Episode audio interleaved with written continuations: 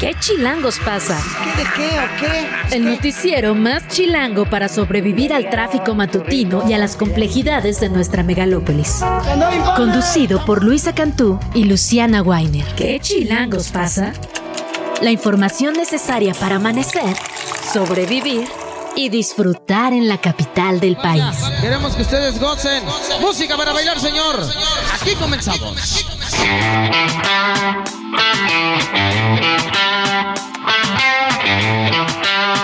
Son las 7 en punto de la mañana, bienvenidos y bienvenidas a Que Chilangos pasa. Hoy es 29 de diciembre del 2023, se acerca ya el fin de año, pero estamos listas y preparadas. Luisa Cantú, ¿cómo estás? Muy buenos días, Luciana Weiner. Muy buenos días a quienes nos acompañan en esta temporada de vacaciones. Les recuerdo, les recordamos que estamos recapitulando las mejores conversaciones que tuvimos en este 2023. Hablamos sobre violencia de género. Hablamos con Ana Valderrama, a quien le dejamos a continuación. Así es, también platicamos con Ari Muñoz, activista por los derechos de la comunidad LGBTIQ. Hablamos de la ley no binaria. La entrevista. ¿Ya estás grabando?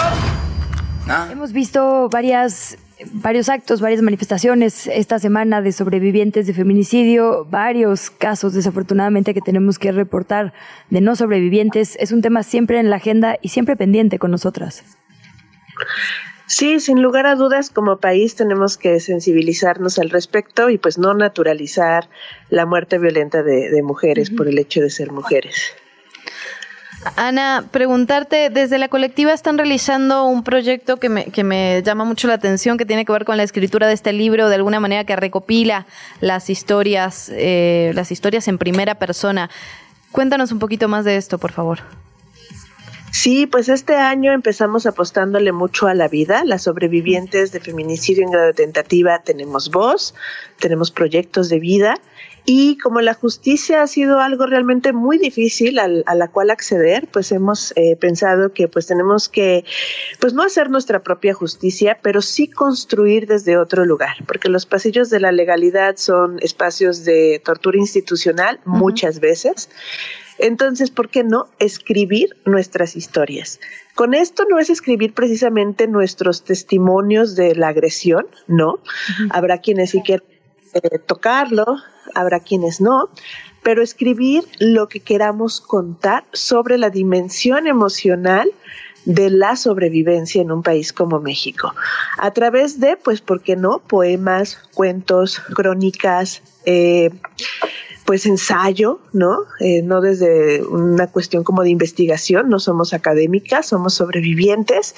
Y entonces, pues un, libro, eh, incluso, ¿por qué no? Ilustrado por nosotras mismas, donde pues se pueda pasear por todas las eh, como recovecos que implica la sobrevivencia.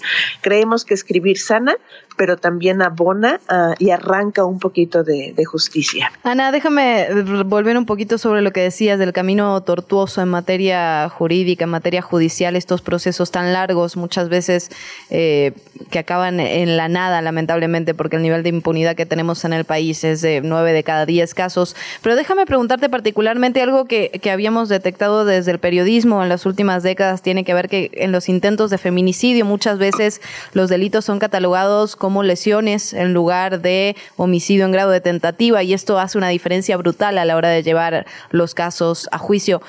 ¿Les ha pasado lo mismo adentro de la colectiva? ¿Cómo, cómo manejan esta problemática? Sí, bueno, la colectiva más bien es cuando una mujer que vivió violencia y ya puede nombrarla como sobrevivía a una tentativa, pues, pues llega y nos acuerpamos. La verdad es que el, el, camino es, pues una va por la vida, a veces es tu pareja sentimental, a veces un completo desconocido, y vives algo que sabes que estuvo a punto de quitarte la vida y que una cuestión externa al agresor es la que impidió que se consumara el feminicidio. Todo delito tiene su tentativa. Esto es, esto tenemos que ser muy didácticas nosotras. Mm. Eh, robo el banco, ¿no? Ahí puede haber un ladrón que quiere robar el banco, pero algo externo a él impide que robe el banco. Pero la intencionalidad estaba, ¿no? Eh, entonces, bueno, en México se confunde por parte de las autoridades, es decir, quienes te toman la denuncia, quienes te están escuchando en fiscalías, etcétera, eh, la violencia familiar, la, violencia doméstica, con eh, el feminicidio en grado tentativa. Lo minimizan y lo tipifican, ¿sí? Mal. Y esto, pues por supuesto que crea todo un, un, problema para la sobreviviente que sabe que puede que sí haya vivido violencia doméstica, porque muchas veces la violencia doméstica, la violencia vicaria, económica, psicológica, todas esas están entremezcladas. Sí, no lo negamos. Pero una cosa es una cosa y otra cosa es otra cosa. La sobrevivencia al feminicidio en grado tentativa tiene que ver con una sensación. Eh, cuestiones como violencia ácida, como la asfixia o con que te hayan disparado con armas exclusivas del ejército y que por alguna razón no te dio en el cuerpo, pero sí sabes que te dispararon a quemarropa y sobreviviste, tiene que ver con, con un delito que se llama feminicidio en grado tentativa que tiene este ocho razones, que hay que leerlas mucho, entenderlas, que no es necesario que estén todas para que se tipifique bien. Con que se cumplan algunas, una incluso, ya podemos estar hablando de un feminicidio no consumado. En México, como tú ya dijiste las estadísticas, el, el número de mujeres que mueren a diario es enorme, ¿no? O sea, es, va a la alza. Bueno, la verdad es que las mujeres que sobreviven a esta violencia también.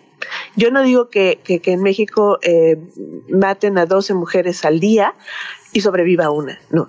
Yo, como sé que esto es una pirámide, ¿no? La violencia de género es una pirámide, el doble de mujeres sobrevivimos a diario en México, ¿sí? Y como va a la alza un número, va a la alza el otro. Y todo esto, pues tú sabes, ¿no? Está, es una estructura, es un, está sistematizado.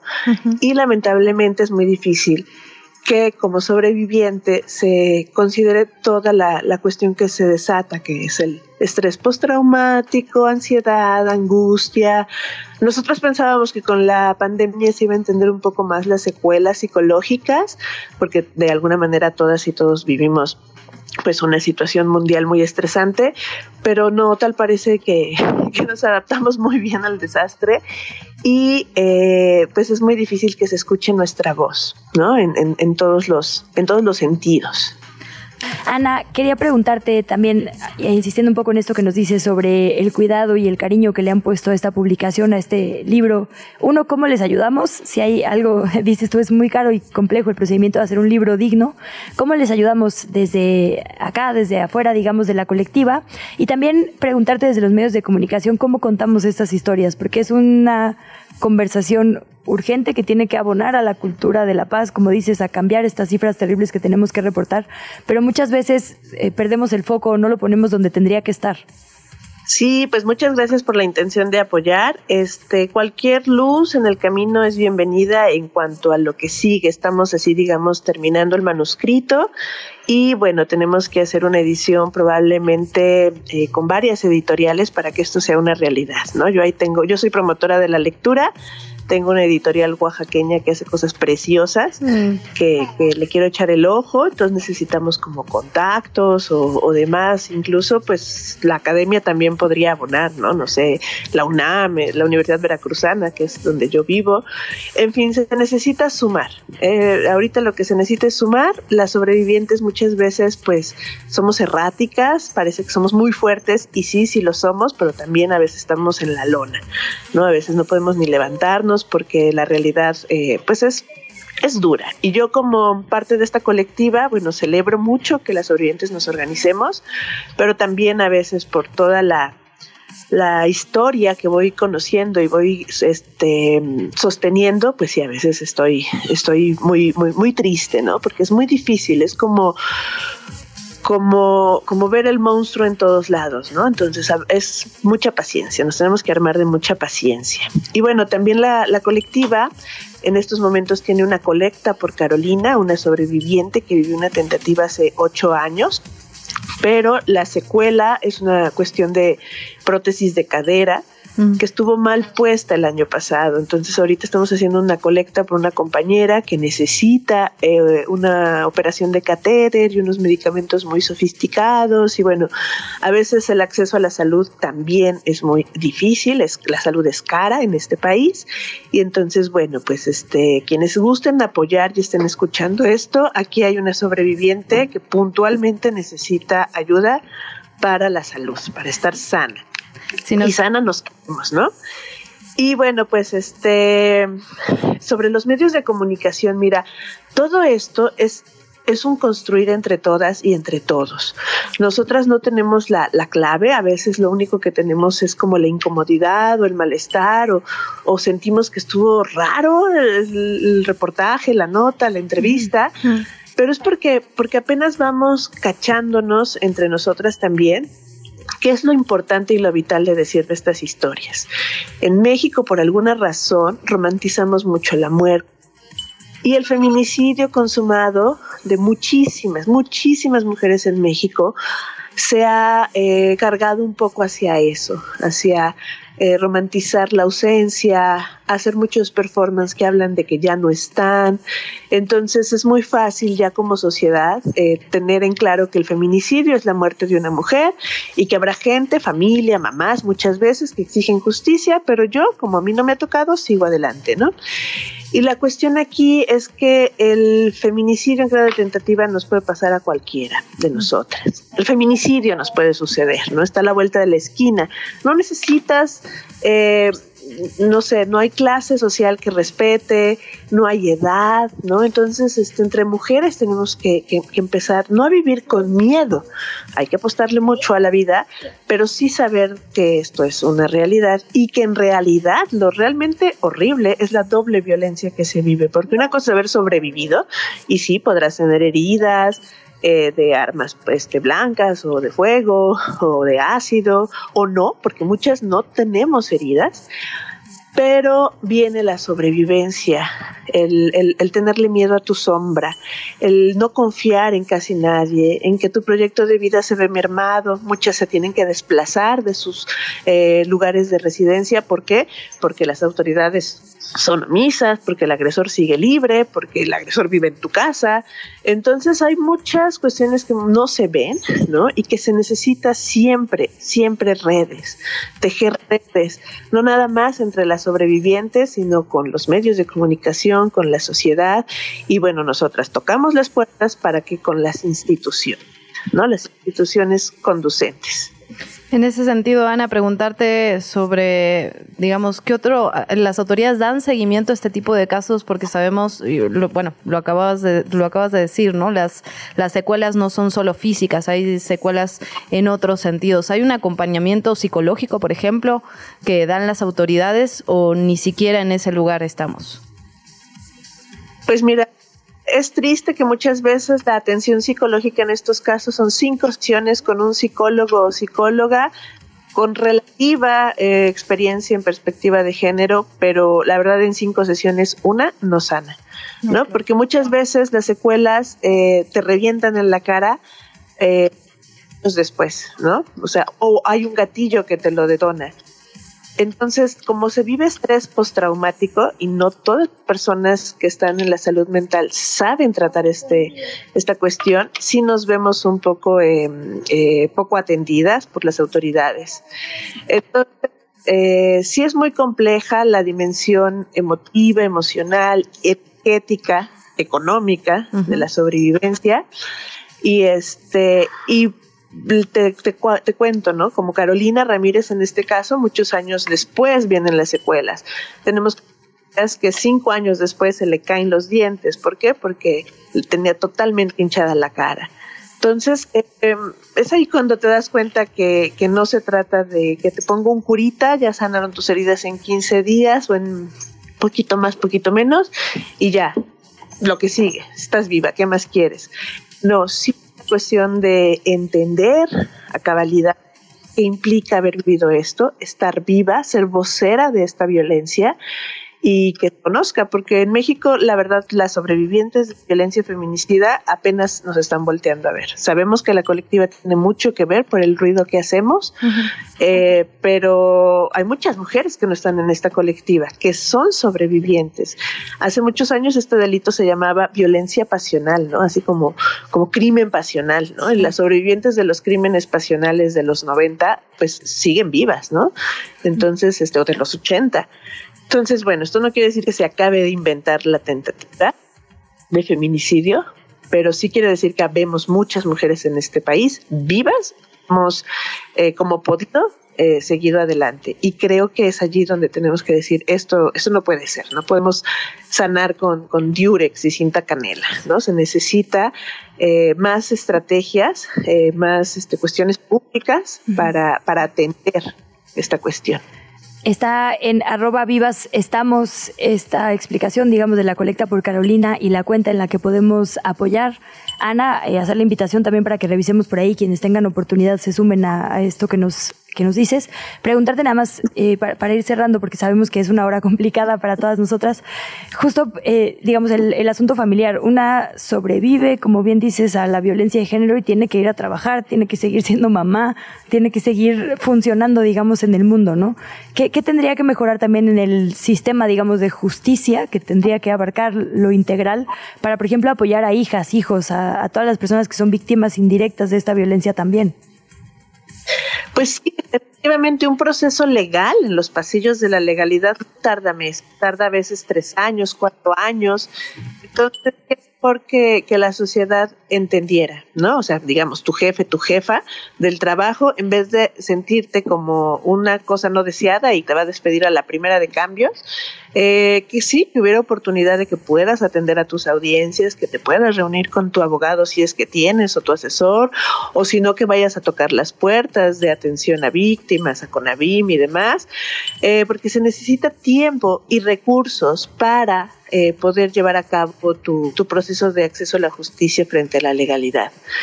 Lo que sucede, y es una respuesta que te debo, es que efectivamente el sistema confía en que las sobrevivientes y casi cualquier mujer que denuncia eh, nos cansemos, porque el proceso es tan tedioso, tan abigarrado, tan lleno de vocabulario que una no entiende y, no sabes qué es lo que sigue cada vez que, que hay una audiencia o hay alguna situación, que desistes. Y sí, en México las mujeres que desisten de, su denuncia es altísimo, altísimo. ¿Por qué? Porque hasta tu propia familia te dice, bueno, estás viva ya, ¿qué más quieres? ¿No? O sea, sigamos. Y sí, claro que queremos estar vivas y estar felices y estar, o sea, no, no es que nos guste hacernos las víctimas, pero es que sí está un poco complicada la cuestión mental y muchas veces el cuerpo tiene memoria, entonces pues sí, hay decir, duele, ¿no? O sea, duele. Eh, entonces sí, eh, ojalá el camino de la denuncia no fuera tan difícil y tan complejo, la justicia fuera pronta y expedita, hubiera garantía de no repetición y por supuesto que hubiera reparación integral del daño, que son cuestiones que sí están escritas en la ley, pero parecen muertas, bueno, letra muerta frente a, a las sobrevivientes de feminicidio. Y eso es lo que queremos cambiar. Por eso existe esta colectiva, porque queremos que las cosas cambien para bien. Si las mujeres de un país viven con seguridad, con garantías, el país va a estar bien. Las mujeres somos las que sostenemos. Sostenemos desde los cuidados, sostenemos desde la crianza, sostenemos desde los empleos. Y bueno, pues hay que cambiar toda esta pirámide para para desmantelar la pirámide de la violencia. Te invitamos a seguir la conversación en redes sociales. Nos encuentras en TikTok, Instagram y Facebook como arroba que chilangos pasa. Y en Twitter desde la cuenta de Chilango, arroba chilango.com. Hola Ari, cuéntanos un poquito más sobre esta iniciativa, cómo va a ayudar a las personas no binarias, eh, cuál es la diferencia de las legislaciones que ya tenemos aprobadas aquí en la capital. Sí, pues mira, como te contaba, eh, esta ley no binaria viene a cambiar lo que actualmente tenemos en la Ciudad de México, que solamente permite este trámite de rectificación de género en las actas de nacimiento para personas transbinarias, es decir, que solamente acepta dos categorías, hombre o mujer. No contempla en ningún momento algo que salga de este binarismo de género Y lo que nosotros estamos buscando es que con esta iniciativa de ley ya las personas no binarias podamos hacer este mismo trámite administrativo en lugar de tener que irnos a juicios de amparo, a peticiones ciudadanas y que se ha contemplado en la legislación pues nuestra existencia como personas y nuestro acceso a este derecho tan importante como lo es la identidad. Ari, hubo una discusión importante porque eh, recordarás que ya el género no binario está reconocido en las cines, eh, por ahí en los pasaportes también, pero había una discusión sobre cómo se debe, eh, digamos, literalmente cómo debe ser la opción, porque sí, masculino M, femenino F y no binaria le habían puesto como una X o algo así que también causó como mucha polémica. Parecen cosas de forma, pero, pero podrían ser también de fondo, ¿no? Sí, claro, pues eh, estamos hablando de algo que está cambiando todos los sistemas que tenemos en, eh, en todas las legislaciones públicas, en todas las políticas públicas, y que obviamente vienen a mover no solamente algo burocrático y administrativo o político, sino también algo social y cultural, ¿no? Entonces, eh, también yo creo que esta parte de la nomenclatura es muy importante porque habla también de la identidad, ¿no? Hay personas que quizás han declarado que la X suena un poco agresiva, que quizás no les da esta representación eh, como podría ser una NB, por ejemplo, o algunas otras opciones, porque hay que recordar que el paraguas no binario es eso, es un paraguas, porque somos varias identidades, ¿no? Hay personas que se identifican como a género, como trigénero, como género fluido, entonces eh, eso también es muy importante a la hora de también identificarnos y que no solamente estamos hablando de papeles, ¿no? También estamos hablando de identidad. Ari, por ahora estamos hablando de una iniciativa que es presentada, falta todavía un largo camino por recorrer. Te preguntarte con qué, digamos, con qué resistencias se han encontrado, me imagino que son varias, y cuán viable ven la, la aprobación de esta, de esta iniciativa. Pues mira, desde inicios de este año empezamos con pláticas justamente pues del proyecto que antecedió a esta iniciativa que es Resonancias del Género, mm. que fueron mesas de trabajo para construir eh, justamente pues las necesidades más urgentes de la comunidad no binaria aquí en Ciudad de México y que eh, pues desde ese momento nos empezamos a buscar con diferentes personas legisladoras de eh, diferentes grupos parlamentarios, ¿no? Eh, esa vez que presentamos la convocatoria de resonancias del género, lo hicimos en compañía pues del grupo parlamentario del PRI, de Morena, del PRD y de Movimiento Ciudadano. Entonces, ya estamos buscando ese consenso en eh, el, el panorama político del Congreso. Creo que tenemos una muy buena oportunidad en estos momentos y a pesar de que pues el tema de la identidad de género ha causado mucha polémica en nuestro Congreso. Creo que estamos llegando a los puntos que tenemos que llegar y que también un punto a destacar muy importante es que esta iniciativa se turnó a la Comisión de Igualdad de Género, que es una comisión pues muy sensible y que sabemos que atiende los temas y que sabemos que pues podemos tener una muy buena posibilidad de que esta ley sea una realidad y que así podamos acceder a nuestro derecho a la identidad como personas no binarias. Sí, justo por ahí la legisladora Ana Francis Moore ha sido activista en un montón de estos temas eh, desde el arte, ¿no? El, ella es eh, actriz de teatro, hasta ahora en la política también, entonces bueno, sería interesante seguirla ahora que nos dices con quién y preguntarte eh, en los tres minutitos que nos quedan antes del corte, Ari, por, digamos, todo el efecto amplio que puede tener esta modificación, porque aparentemente es un papel, pero la identidad es un derecho llave, sin identidad no hay salud, no hay seguridad ¿no? Digamos, la, correcta identidad reconocida significa un montón de cosas para la gente. Sí, pues tiene un impacto muy significativo en la vida de las personas y eso es lo que creo que nos debe dar mucho gusto, que siquiera esta iniciativa se esté discutiendo y esté ya en el pleno del Congreso de la Ciudad de México, porque, eh, pues justamente, ¿no? O sea, yo tengo el derecho a nombrarme y reconocerme como yo me identifico y eso me da pues paso a justamente no acceder a una escuela, acceder a un nombre, acceder pues al, al desarrollo de la identidad, de la personalidad y que es algo que constitucionalmente a nivel federal y a nivel local se reconoce, ¿no? Y que sí debemos de eh, estar peleando por ello y luchando por ello como un derecho inicial, así súper, súper básico. Te invitamos a seguir la conversación en redes sociales. Nos encuentras en TikTok, Instagram y Facebook como arroba que chilangos pasa. Y en Twitter desde la cuenta de Chilango, arroba chilango.com. Muchísimas gracias por continuar en ¿Qué chilangos pasa? Felices vacaciones. Nosotras estamos recuperando algunas de las mejores entrevistas que tuvimos este 2023. Una de ellas fue la de Tania Ramírez. Platicamos con la maestra, directora de la Red por los Derechos de la Infancia, sobre el Día Internacional de la Niña. Este 2023 le contamos específicamente por qué las niñas necesitan esa diferenciación, por qué hablamos de ellas específicamente. Y si hablamos de diferenciación, tenemos que hablar también del voto femenino. Este año 2023 se cumplieron 70 años del reconocimiento de este derecho. Lo platicamos con Fátima Mace, economista especializada en diversidad e inclusión. Los dejamos con sus voces. Desde la redacción de ¿Qué chilangos pasa? Hoy es el Día Internacional de la Niña, mucho, mucho de qué platicar. Unos aplausitos por ahí. No, ya no nos quieren. Yo Luisa los hago. Cantú. Ya no nos quieren. Ya. No, nos hicieron dos cortinillas y ya. Así de arréglensela como puedan. Saludos. Bueno, mucho de qué platicar sobre este tema y para eso Fernanda Guzmán, nuestra querida compañera, está con nosotras para platicarnos un poquito más del asunto. Qué lindo estar aquí con ustedes. Y sí, pues esta fecha es importante. Se trata de un día que busca reconocer y refrendar los derechos de las niñas, así como los desafíos que enfrentan en todo el mundo. Cada año se busca realizar acciones colectivas para su empoderamiento y el cumplimiento de sus derechos humanos y con ello lograr incidir por fin en el espacio público, en los espacios públicos y privados.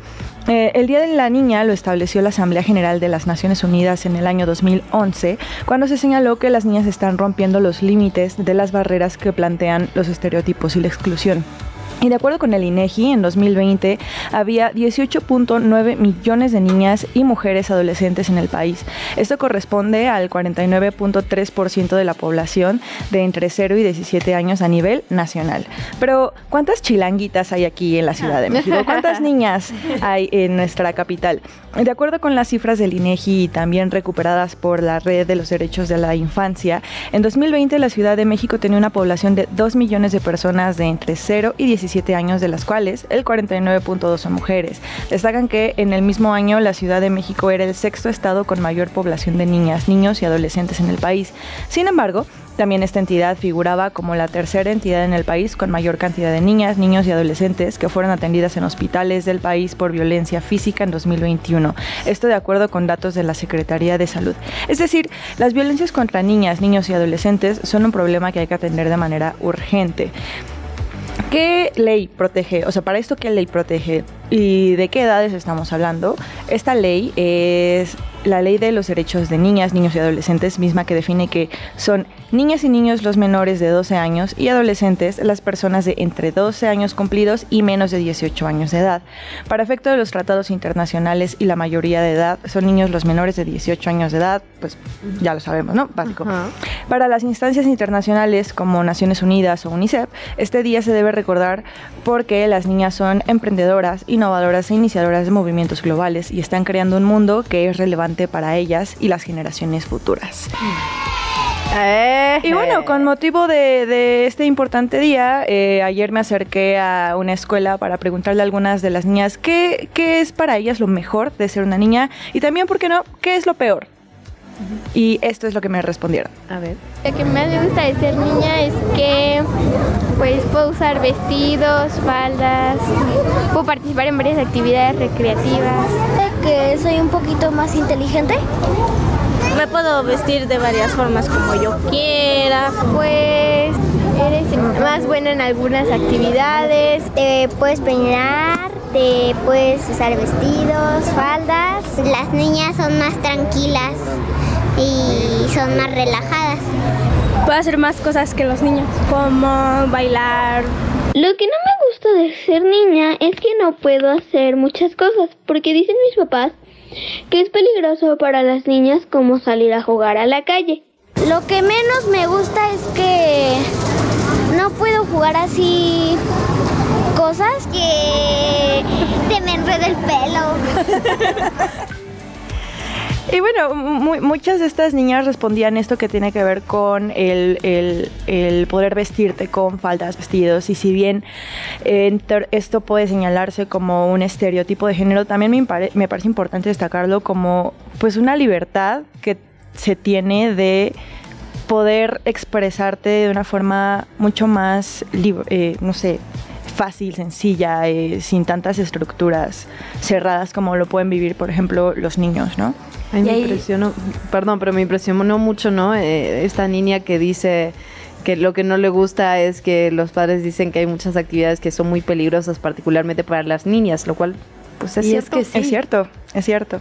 Hubo un ejercicio bien bueno, no, es que padre no es la palabra bien, que, ilustró mucho, digamos. Es que sí, o sea, padre tiene una connotación buena, pero un ejercicio que hizo la Comisión de Derechos Local en la pandemia eh, y les hacía ciertas preguntas a los niños y se dieron cuenta que, claro, responden lo que escuchan en casa, ¿no? Entonces, ambas cosas, tanto, sí, me puedo poner vestido, como esto es peligroso, son lo que les damos las personas adultas. y eso también es un buen diagnóstico, digamos. Buen diagnóstico, sí, no solo de las infancias, de, la sociedad misma. Pues. Totalmente. Ay, Fer, qué bonito ejercicio. Como siempre. Sí, qué, qué interesante. Gracias, Fer. La entrevista. ¿Ya estás grabando? Y justamente sobre este tema vamos a seguir eh, platicando y por eso estamos alegres y felices de recibir a Tania Ramírez, directora de la Red por los Derechos de la Infancia. Tania, qué alegría saludarte, reincidente ya de este espacio. Muchas gracias, ¿cómo estás? Reincidente y con mucho gusto. Gracias a ustedes, Luisa y Luciana, por, por pensar en las niñas en un día como hoy y sabemos que también en, en otros días, pero hoy en particular sobre cómo viven las niñas, ¿no? Y qué, qué lindo ejercicio poder escucharlas. Muy bien. sí. Totalmente. Tania, bueno, cuando es Día de la Mujer siempre hay, ¿y cuándo para cuándo el Día del Hombre? Ya sabes, ¿para cuándo el Día del Hombre? ¿Por qué es importante diferenciar? No es que no nos importen los niños, siempre hay que empezar diciendo, por supuesto, que todas las infancias nos importan muchísimo, pero como ya escuchábamos, las niñas tienen factores extra eh, con los que cargan desde muy temprana edad y por eso es importante diferenciar y ver con perspectiva días como el de hoy. ¿Por qué es importante que haya un día específicamente de la niña? Por supuesto, es importante pensar en ellas porque los obstáculos a los que se enfrentan eh, en el transcurso de su vida son mayores y además, por más que hayan cambiado muchas leyes y realidades en nuestro país, la verdad es que el piso no sigue siendo igual de parejito para las mujeres que para los hombres. Entonces, sí, a una niña, dependiendo de dónde nazca eh, y, por supuesto, del hecho de nacer mujer, le van a costar más trabajo algunas cosas y los datos son muy claros, ¿no? Ya lo veíamos, a mí el que más me escandaliza es el de violencia sexual, ¿no? A nivel nacional, el 93% de los casos de violencia sexual de todas las personas entre 0 y 17 años es en contra de niñas y adolescentes. Entonces, claro que necesitamos arrojar luz sobre esas problemáticas y, gritar que están viviendo ese tipo de violencias todavía hoy, por más que MeToo, por más que feminismos, etcétera, siguen observando eh, muchas más agresiones las, las niñas y las adolescentes, ¿no? Y tenemos muchos instrumentos bien interesantes, algunos muy recientes, la encuesta nacional sobre trabajo infantil, eh, Coneval acaba de sacar datos sobre pobreza y cuando nos detenemos a ver cómo están viviendo las niñas y las adolescentes hoy podemos eh, usar este eufemismo, si me lo permiten, eh, pues estamos observando que viven de manera distinta, ¿no? Por ejemplo, eh, si hablamos de, de, pobreza y de pobreza extrema, casi el 46% de las niñas y adolescentes en nuestro país vivía en situación de pobreza en 2020, ¿no? Es decir, 8.4 millones de chavitas, ¿no? Y a nivel nacional ese porcentaje es mayor al de los hombres, ¿no? Es decir, los varones están viviendo un poco menos, unas décimas si quieren, pero un poco menos de pobreza. Si nos vamos a ver eh, otros indicadores como las carencias en salud, en acceso a la seguridad social, etcétera, las niñas y las adolescentes siguen teniendo un puntito, dos puntitos, tres puntitos por debajo. Y a eso nos referimos con que no hay un piso parejo, ¿no? Que les va a costar más trabajo construir un proyecto de vida digno. Y sabemos que además eh, una cultura machista como la cultura mexicana en la que vivimos, pues va a poner distintos momentos en hitos de su vida en donde probablemente tengan que tomar la decisión de dejar la escuela, en donde probablemente tengan que tomar la decisión eh, de interrumpir o no un embarazo eh, adolescente. Es decir, sí están viviendo eh, distintas problemáticas en un México adverso, pero en un México adverso para las mujeres. Y hay que recordar que las mujeres lo son desde que nacen que todo el trayecto de su vida, ¿no? Tania, déjame preguntarte, cuando hablamos de, machismo, cuando hablamos de discriminación, de prejuicios, digamos, estamos describiendo un sistema, no solamente acciones individuales, sino toda una red que atraviesa por toda nuestra vida y parte de eso se forja de alguna manera durante los primeros años. Te quería preguntar, digamos, si cuál es la importancia de la formación que tenemos en esta primera etapa de la vida, de los 0 a los, a los 12, estábamos platicando que es como la infancia, todo lo que aprendemos aquí después nos va a costar mucho, tengo la sensación, romperlo, aunque sea culturalmente y se pueda romper, pero cuesta un poquito más. Absolutamente. Fíjese que en, en este periodo que ahora ya sabemos reconocer y nombrar como primera infancia, existe, además es una evidencia científica, existe una plasticidad neuronal enorme, es decir, un niño o una niña puede aprender muchísimas más cosas en sus primeros cinco o seis años de vida de lo que se va eh, convirtiendo después, ¿no? Entonces es cierto que lo que se aprende en ese momento es fundamental. Y además hay buenas noticias y estas son que em, también las, las niñas, las, los niños en una edad temprana pueden eh, también ser mucho más incluyentes, fíjense. Es, es bien interesante asomarnos a otros instrumentos como la encuesta eh, nacional sobre discriminación, la ENADI, que siempre que se ha hecho en un módulo en donde le preguntan a, a, chavitos y chavitas, ¿tú estarías de acuerdo con que una mujer negra fuera presidenta? Arriba del 90% dicen que sí. ¿Vivirías con una persona con VIH? Sí. ¿Te harías amigo o amiga de una persona con discapacidad? Sí. Es decir, a discriminar aprendemos a lo largo de la vida eh, y este tipo de estigmas no, no les son naturales, no son congénitos en la humanidad. Entonces, claro que es un momento fundamental para que todos esos prejuicios y estereotipos machistas, esas prácticas eh, que a través de las palabras, pero también de las conductas y del reforzamiento con todo lo que vemos, eh, que hacen que la cultura machista pues sea tan tan profunda, tan arraigada en nuestro país, a veces sin verlo, eh, que vayan desarticulando. Si logramos que en esta etapa niñas y niños también aprendan cuestiones sobre igualdad, aprendan cuestiones eh, sobre por qué sí es importante detenernos a ver los obstáculos que están viviendo las niñas, estaremos eh, construyendo un presente y por supuesto un futuro, esperamos, mucho más justo. Es la conversación, Tania, te robamos un minutito más, eh, más común que yo tengo con otras amigas que tienen, por ejemplo, hijas chiquitas, ¿no? Que sí le digo, que no le digo. Y ahora que escuchábamos a esta pequeña diciendo, pues mis papás dicen que hay cosas más peligrosas para mí, te hago la pregunta, eh, con toda la expertise que tienen ustedes, con todas las diferentes expertas y expertos que les han acompañado y asesorado, ¿qué sí le digo a mis hijas, qué no le digo a mis hijas? Es decir, el mundo es más peligroso para ti, el mundo va a estar más cañón para ti. ¿Se lo digo, no se lo digo, cómo? Ay, sí, es la pregunta del millón. Ya Yo creo que todas Ayuda. las mamás, maestras y mujeres que acompañamos chavitas lo decimos. Yo les diría una cosa, eh, hay que confiar en su capacidad, hay que confiar en su inteligencia eh, e ir diciendo las cosas que nos preguntan.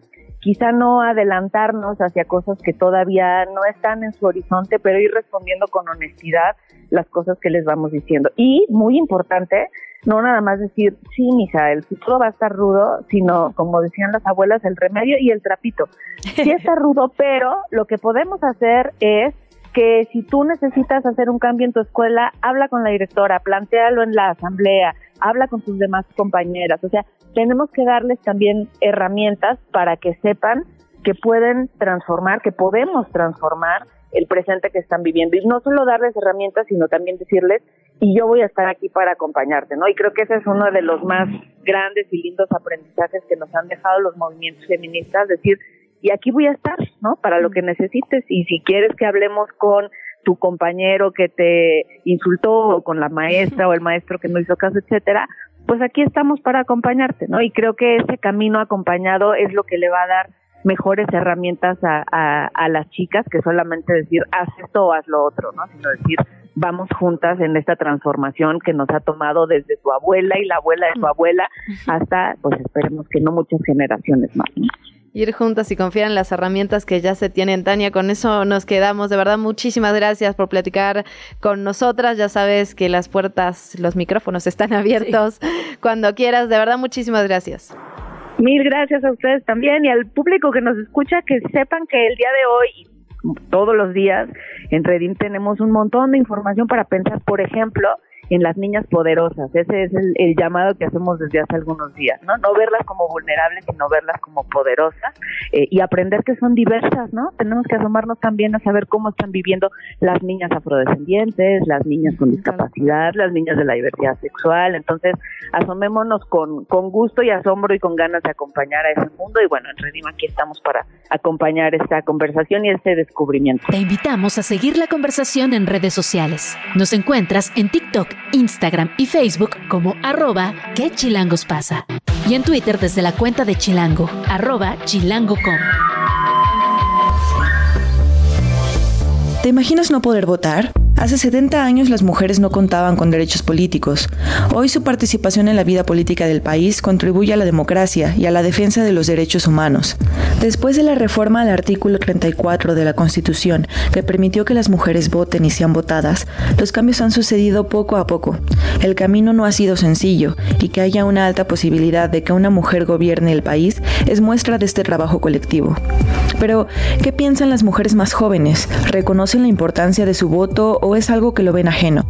¿En qué chilangos pasa? Les preguntamos. Que es algo bueno porque todos debemos de tener la misma igualdad, no porque seas hombre o porque seas mujer deberías de tener mayor, mayor valor como persona. No sabía que las mujeres antes no podían votar y pues es eso que ahora que las mujeres podamos votar ha sido un gran cambio este para porque también nosotras podemos dar nuestra opinión. Era como un acto de discriminación hacia la mujer no de que el hombre es más importante que la mujer y la mujer solo se puede dedicar a las labores de la casa. Es era injusto pero ahora ya que se han reformado las leyes y todo eso es un poco más justo. Creo que es importante pues eso eh, refleja que la sociedad ha avanzado en cuanto a igualdad de género y pues las mujeres también somos parte de la sociedad, entonces eh, un trato igualitario es lo que se espera. Pues es un paso importante para la voz de las mujeres, ya que antes estaban muy reprimidas y actualmente ya todas podemos exigir nuestros derechos. En 2014 y 2019, gracias a reformas constitucionales, se establecieron lineamientos en materia de paridad de género. Actualmente, de acuerdo con datos oficiales, hay nueve entidades federativas que son gobernadas por mujeres. 250 diputadas integran la legislatura y hay 64 senadoras, lo que representa el 50% de los espacios disponibles. Hay 606 diputadas locales y 522 presidentas municipales. Y también, por primera vez, existe una posibilidad real de que una mujer sea presidenta del país. Esta es la primera vez que voy a votar por un presidente y me parece excelente que dentro de las candidatas eh, las principales sean mujeres, pues creo que es muy importante para esta sociedad machista que tenemos en México y sería un gran avance para las mujeres dentro de la igualdad y la equidad de género. Es bueno porque en, ningún momento de la historia de México ha sucedido que tengamos una presidenta, sino es que casi siempre se le daba más importancia a los políticos que a, la, que a las mujeres. Represente muchos retos para la futura presidenta en caso de que suceda. Eh, cambiarían muchas situaciones tanto de perspectiva de género como de igualdad. Todos los políticos son lo mismo, entonces quién sabe si esta presidenta nueva que llega sea menos corrupta. Tengo mis dudas en cómo sería recibida de acuerdo a la sociedad machista en la que estamos actualmente. Podamos ver que también las mujeres tienen su, su opinión. México se ubica en el lugar 15 de 146 países en el indicador de empoderamiento político según el Informe Mundial de la Brecha de Género del Foro Económico Mundial y en el lugar 3 en la región de América Latina y el Caribe. Vamos por buen camino. Cuando no nos dan los derechos hay que tomarlos. Y la realidad es que los tomamos no solo para nosotras, sino para todas las personas, porque una mayor inclusión de las mujeres repercute en toda la sociedad. Nos hace falta entenderlo. Las luchas de género son también para las infancias, también para los hombres. Quien lo tiene muy medido es Fátima Mase, economista y una gran estudiosa de la inclusión. Bienvenida Fátima y gracias por estar con nosotras esta mañana. Hola, muy buenos días. Un gustazo estar en su programa. muchísimas gracias, Fátima. Bueno, preguntarte, digamos, ya, ya escuchábamos, Antonia, con, parte de las desigualdades que se dan a, a, nivel, digamos, nacional en todo México. Preguntarte a ti, ¿qué ha cambiado a partir del 53? ¿Qué ha cambiado para bien y qué cosas todavía faltan por, por luchar, por cambiar, por que nos garanticen nuestros derechos político-electorales? Mira, yo creo que lo primero es, hay que decir que claro que esto, eh, o sea, la conquista del voto marca el principio, yo creo que de una serie de conquistas en términos de participación política de las mujeres. Lo primero es empezar por decir que en los 50 y Leticia Bonifaz tiene una columna hoy eh, extraordinaria, ¿no? En donde no se nos quería dar el voto porque existía esta duda de si las mujeres teníamos la capacidad de poder decidir sobre el rumbo del país, ¿no? Hoy creo que estamos en un punto de la historia en donde donde sabemos perfecto que el talento, las habilidades, las capacidades, pues no tienen género, ¿no? Realmente esa no tendría por qué ser una razón para que nosotros no estemos participando. Y, creo que este, este año 1953 pues marca esta entrada generalizada en donde las mujeres expresamos nuestros deseos a través de las urnas, digamos, en, en cada una de las elecciones. Pero a partir de ahí pues también vemos un incremento importantísimo en la participación política de las mujeres, no nada más como votantes y como electoras, sino también como mujeres en puestos de toma de decisiones. Hoy, eh, digamos, 70 años después, creo que estamos en un punto muy diferente, en donde hablamos de que prácticamente todos los congresos, tanto el federal como los congresos estatales, en, en prácticamente todos los estados son paritarios, ¿no? En donde hay una representación casi equitativa o casi del 50% en el caso de, de, mujeres y de hombres. Hablamos también que estamos en un punto eh, donde tenemos a nueve gobernadoras de 32, algo histórico que no se había visto. Eh, estamos viendo también, si, si volteamos a ver eh, los poderes autónomos, eh, perdón, los organismos autónomos, tenemos una presidenta dentro, una gobernadora, perdón, del Banco de México, una ministra presidenta dentro de la, de la Suprema Corte. O sea, no nada más estamos viendo cada vez mayor representación de mujeres, sino también las estamos viendo llegar a áreas que tradicionalmente no eran de mujeres, las estamos viendo también llegar a, puestos de toma de decisiones. Eh, en, el Poder Ejecutivo vemos algo parecido, ¿no? Un gabinete prácticamente paritario. Yo hoy, hoy lo que veo es, ciertamente hay una mayor representación de mujeres, pero eso no quiere decir que las que las eh, circunstancias, digamos, que tiene una mujer contra las de un hombre sean las mismas, y tampoco quiere decir que hayamos roto todas las barreras que, que, antes había, ¿no? Antes había una barrera muy evidente legal, digamos, en donde no podíamos ocupar ciertos cargos. Hoy esto es distinto, pero las barreras siguen siguen ahí, pero son un poquito más sutiles. Claro, y además, eh, justo lo hablábamos cuando el Premio Nobel de Economía, ¿no? Eh, las mujeres se nos cruzan circunstancias de vida, como bien dices, como por ejemplo la maternidad, la crianza, el cuidado de personas adultas mayores, y eso es un reto extra, es decir, quienes son estos puestos, ¿no? Directoras, secretarias de Estado, presidentas de la Corte, seguramente tienen a su cargo muchas cosas más de las que tendría un hombre ahí. Su chamba y la complejidad para ejercerla tiene que ver con una serie de factores externos que también la complican, ¿no? Exactamente, o sea, al final eh, las mujeres que están en la política, al igual que las mujeres que estamos en la investigación y quienes están en los negocios, la mayoría enfrenta una doble jornada en donde tiene que absorber una buena parte de, la, de, los cuidados y además estigmas, porque sigue estando este chip en donde pues nosotras somos las que tenemos que estar a cargo de estas cosas y no necesariamente, ¿no? Porque por supuesto que juega un rol, influye totalmente en las decisiones eh, que, que tomamos a nivel profesional.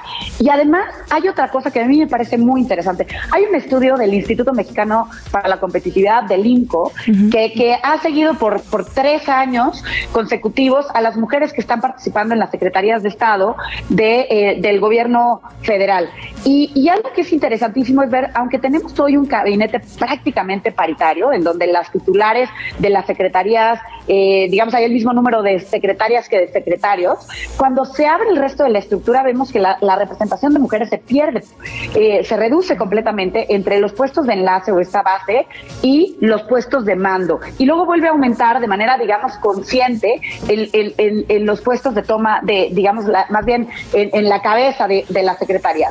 Esto para mí es un reflejo interesantísimo que la estructura no está cambiando. O sea, sí hay una decisión consciente, digamos, del gobierno federal actual de poner a más mujeres, pero no necesariamente porque existan las condiciones para que las mujeres vayan creciendo y vayan ocupando cada vez puestos eh, pues mejor pagados y de mayor jerarquía. Y esto tiene un impacto, ¿no? Porque, eh, por ejemplo, si tomamos estos puestos de mando, pues hay una diferencia salarial del 11%. A pesar de que hay un tabulador, pues las mujeres no están ocupando la mayor parte de los puestos mejor pagados ni dentro de cada uno de los puestos los niveles con mayores con, con mayores salarios. Y esto en gran parte pues puede tener que ver con eso, ¿no? Con el hecho de tener una doble jornada, de que muchos de estos puestos, a estos puestos se llega, digamos, de manera de confianza y hay que tener un buen capital social, ¿no? Para, para ser elegida en, en este tipo de puestos.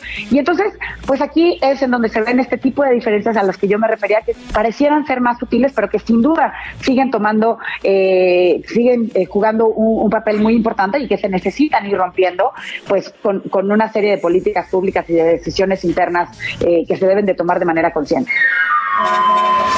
¿Qué chilangos pasa? ¿Qué de qué o qué? Ya estamos de vuelta. Les recuerdo que estamos recuperando las conversaciones que tuvimos a lo largo de este 2023 para usted, para la audiencia de qué chilangos pasa. Y un tema que nos atraviesa a quienes habitamos esta Ciudad de México es la movilidad. Platicamos con Evelyn Sánchez en estos meses sobre la importancia de cuidar a las personas ciclistas. Ella es integrante de Justicia para Todos.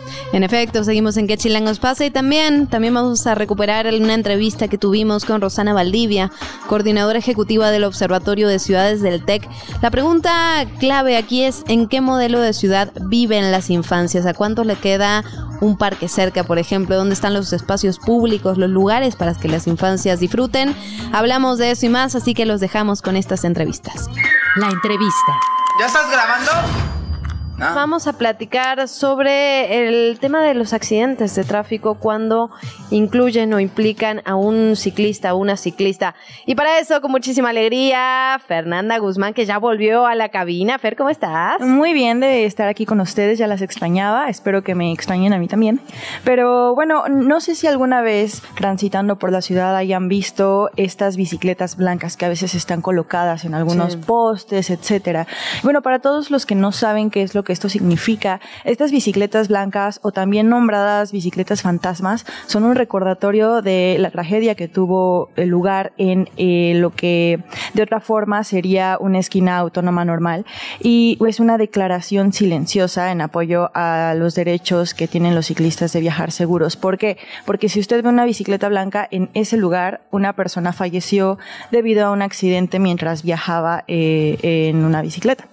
Eh, hay un grupo de personas activistas en torno a esta forma de movilidad, se llama bici, Bicitecas con K, y ellos son los primeros en poner una de estas bicicletas blancas. Esto ocurrió en el año 2009. Eh, es en honor a una chica llamada Liliana Castillo. Ella era una ilustradora y artista de 23 años que estudiaba literatura y arte dramático en la UNAM. Ella estaba circulando en una bicicleta sobre Avenida Universidad cuando lamentablemente fue atropellada por un joven de su misma edad que conducía exceso de velocidad. Falleció siete días después en el hospital de Choco. Y bueno, en la Ciudad de México, Visite- Visitecas han puesto muchas otras eh, de estos monumentos, de estas bicicletas fantasmas, pero lamentablemente con el paso de los años muchas son robadas, extraviadas, quitadas por el mismo, eh, por las mismas delegaciones, por lo que no hay un conteo de cuántas en realidad hay en este momento en toda la ciudad. Sin embargo, es importante que cada vez que veamos una, pues pensemos en qué ocurrió allí, quién era la persona que iba allí, pero también cómo eh, la cultura cochista es muchas veces la protagonista de las políticas públicas en torno a movilidad en nuestra ciudad y las implicaciones que esto tiene. No es como que los coches sean el diablo, pero definitivamente nos invita a reflexionar qué otras formas de repensar nuestros traslados tenemos, porque la mayoría de estos accidentes son bastante prevenibles. Eh, para hablarlo como en cifras, en los últimos tres años los accidentes ciclistas en la Ciudad de México han aumentado 232%.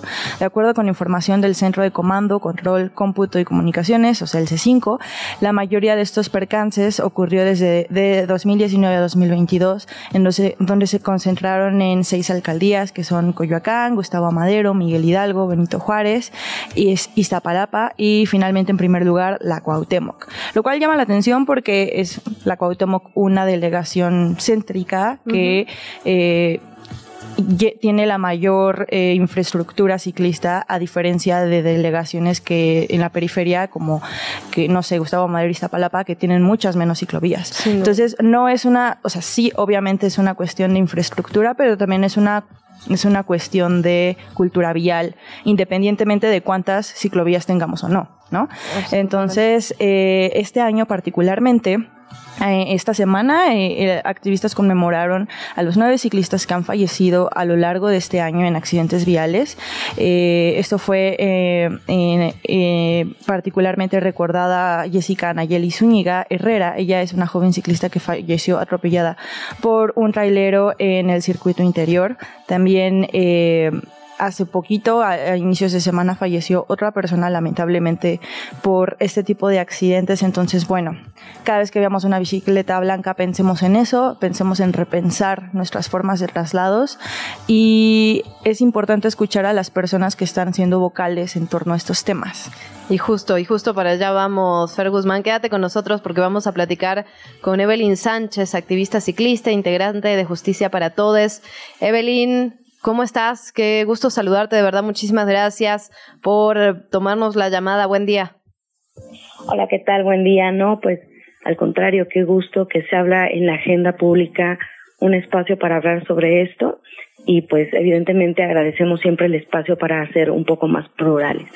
Evelyn, nos decía ahora nuestra colega Fernanda Guzmán que muchas veces se colocan estas bicicletas blancas, estas ofrendas en diferentes puntos donde ha eh, pues sido asesinada o asesinado un ciclista.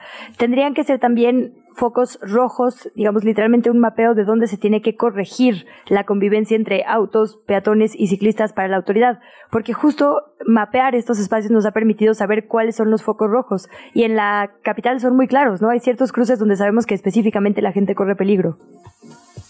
Así es, creo que eh, mediante estas bicicletas blancas, como tú ya lo indicas, que sí es un signo de que ahí está sucediendo algo, todas las instituciones, eh, empezando por la CEDEMOVI y siguiéndole en consecuencia la Subsecretaría de Control de Tránsito, deberían de hacer eh, una focalización acerca de qué es la intervención que permite esa violencia ejercida hacia las personas más vulnerables, como son ciclistas y peatones. Lamentablemente eso no ha pasado. En muy pocos de los cruces se ha intervenido de forma eh, estructural para corregirlos y mejorar que este paso sea muchísimo más seguro para los más vulnerables. Te podría decir que en, en el transcurso de por lo menos este año, el único cruce que ha tratado como de mejorar en cuestión de seguridad, pues es en donde murió una eh, peatona que fue la señora Cristina en Marina Nacional. Ahí sí se trasladó la base eh, de transporte público, se hicieron algunas modificaciones mínimas para que el cruce de los peatones fuera un poco más seguro. Pero eso no ocurre en todos los demás hechos de tránsito, ¿no? Y es algo que debería de suceder a consecuencia y de forma automática tras perder una vida. Creo que es lo mínimo que merecen las personas que ya sufrieron esa indolencia y esa falta de política pública al permitir cada día agresiones muchísimo más elevadas que vulneran la vida y que pues nos hacen perder todos los días personas. Absolutamente, Evelyn, una deuda, ¿no? Que tenemos con las y los ciclistas. Preguntarte a ti cómo llegas a ser activista. Pues mira, esto eh, sucedió desde hace algún tiempo. eh, lamentablemente, eh, algunos tenemos que perder familiares. Por ejemplo, eh, yo perdí un hijo. Después sucedió el tema de Mario Trejo. Mario Trejo perdió una pierna. Mario Trejo es mi sobrino. Y a partir de ahí, fuimos entendiendo la carencia que existía por falta de escucha y de visión por parte de las instituciones. Sucedió este acto que fue para mí algo muy revolucionario, que fueron los Viernes de Furia, en donde lamentablemente, eh, pues cada viernes tuvimos que salir por más de año y medio a las calles a exigir que, que las autoridades voltearan a vernos y escucharan la exigencia de la demanda, en, en, pues obviamente en la urgencia y la necesidad de vivir, porque todos tenemos necesidad de muchas cosas, pero creo que en la única que nos unificamos es en esa, ¿no? Todos queremos vivir, todos queremos llegar a nuestra casa, a todos nos esperan, todos tenemos un proyecto de vida. Evelyn, veo entonces, ay, perdón, sí, sí.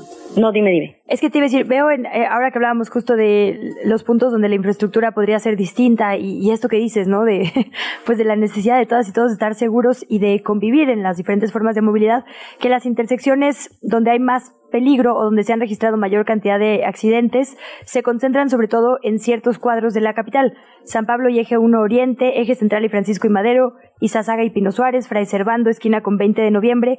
Y justo en estos momentos se discute un proyecto de peatonalización del centro histórico, ¿no? Hasta dónde debería ser completamente peatonal justo en esas zonas donde hay muchísima gente caminando o en bici, eh, pues es donde se tendrían que tomar medidas más extremas por lo peligroso que es que hay un coche. Si hay más personas, pues la probabilidad de que un coche les pueda hacer daño a que si hay menos cruzando, ¿no? Y la verdad es que esta, la parte de, mm, no solo de turismo, sino de seguridad vial, no es la médula, digamos, de la discusión sobre esta peatonalización. Sí, claro, lo están viendo por unos intereses diferentes completamente, que no es meramente el tema de seguridad, pero eh, aquí hay que rescatar lo que para nosotros sería sano, ¿no? Peatonalizar cualquier calle siempre va a ser sano para todas las personas. Y había mucha resistencia cuando se peatonalizó Madero, pero hoy en día tú puedes ver el beneficio comercial que existe en esa zona. Muchas personas piensan que utilizar un carro para ir a comprar algo es algo que el 90% de las personas hacen y por supuesto que no. Cuando tú vas a una plaza comercial, si no te ofrece estacionamiento, buscas otra alternativa que te ofrezca el estacionamiento. Pero ¿qué pasa? Que cuando esa zona la haces caminable y familiar, pues no solamente compras un accesorio para ti, sino también te invita a disfrutar de algunas otras cosas, como un restaurante, algún lugar en donde puedas pasar un, un lugar para divertirte con la familia. Entonces ya no generas un gasto por un accesorio, ya haces un gasto muchísimo más integral. Eso quiere decir que peatonalizar una calle sí genera una mayor derrama económica para todos los comerciantes.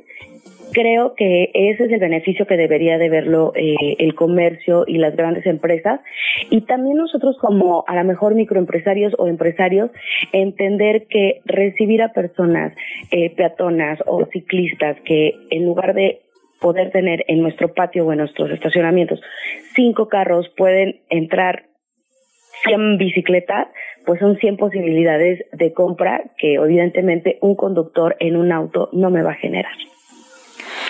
Evelyn, eh, ¿cómo hace un momento mencionaba sobre los viernes de furia y estas expresiones de pedir justicia e infraestructura más mejor para los ciclistas a las autoridades. ¿Cómo ha sido la recepción de las autoridades capitalinas a este tipo de, demandas que ustedes tienen? ¿Cómo ha sido la comunicación con ellos, su, recepción? ¿Han tenido algún conflicto?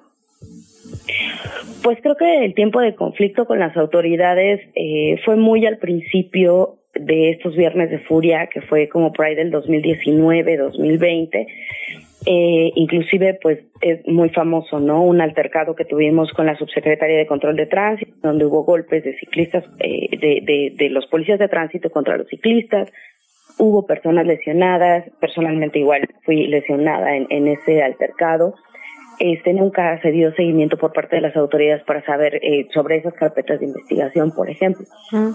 Hoy en día te puedo decir que al menos eh, con justicia para todos eh, hay una apertura diferente hay una atención diferente eh, eh, con algunas instituciones, aunque que nos atiendan no quiere decir que nos resuelvan. Sí es un poco más amable, pero no encontramos mm, la solución. A pesar de llevar proyectos y acudir a reuniones, mesas de trabajo infinitas, hay cosas que han cambiado, sí, hay cosas que se han mejorado también. Por ejemplo, tenemos los dispositivos que se hacen para el tema de los motociclistas que estaban generando y, siguen generando una gran violencia vial, no solamente en las ciclovías, sino también para los peatones. Y creo que hoy en día eh, la acción de la Subsecretaría de Control de Tránsito ha sido efectiva, se está eh, modificando, se modificó el reglamento de tránsito, es más estricto. Pero en cuestión de la CEMOVI, aunque hemos tenido cosas, no han sido las adecuadas y tampoco han sido en tiempo. Lo que más esperamos, creo que todas las personas eh, que generamos activismo es que verdaderamente se haga un examen de manejo teórico y práctico en cuanto a la licencia. Total. Pero si siguen sin armonizar la ley general de, de seguridad, de movilidad, perdón, pues esto no, no va a suceder.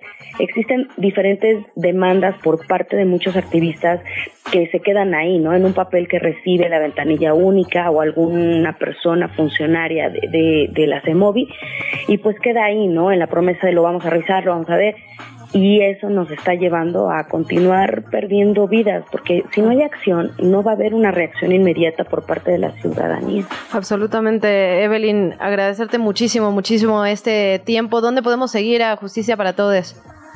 ¿Tienen pues redes? estamos en redes sociales, este, Instagram, eh, Twitter, ahora ex, eh, Facebook, eh, TikTok y sobre todo eh, hacerle entender a la ciudadanía que, que, lamentamos mucho generar a veces una molestia al cerrar una calle, pero desafortunadamente es la única forma en la que podemos hacer visible la problemática, ¿no? Absolutamente. Y, y, y es muy valioso honrar la vida de cada persona porque nadie en este momento está seguro ni caminando, ni en el transporte público, ni en bici, ni en moto, ni en ningún lado a las autoridades les hace falta meter mano verdaderamente ruda y hacerle entender a la gente que matar no está padre, que los autos no están hechos para matar.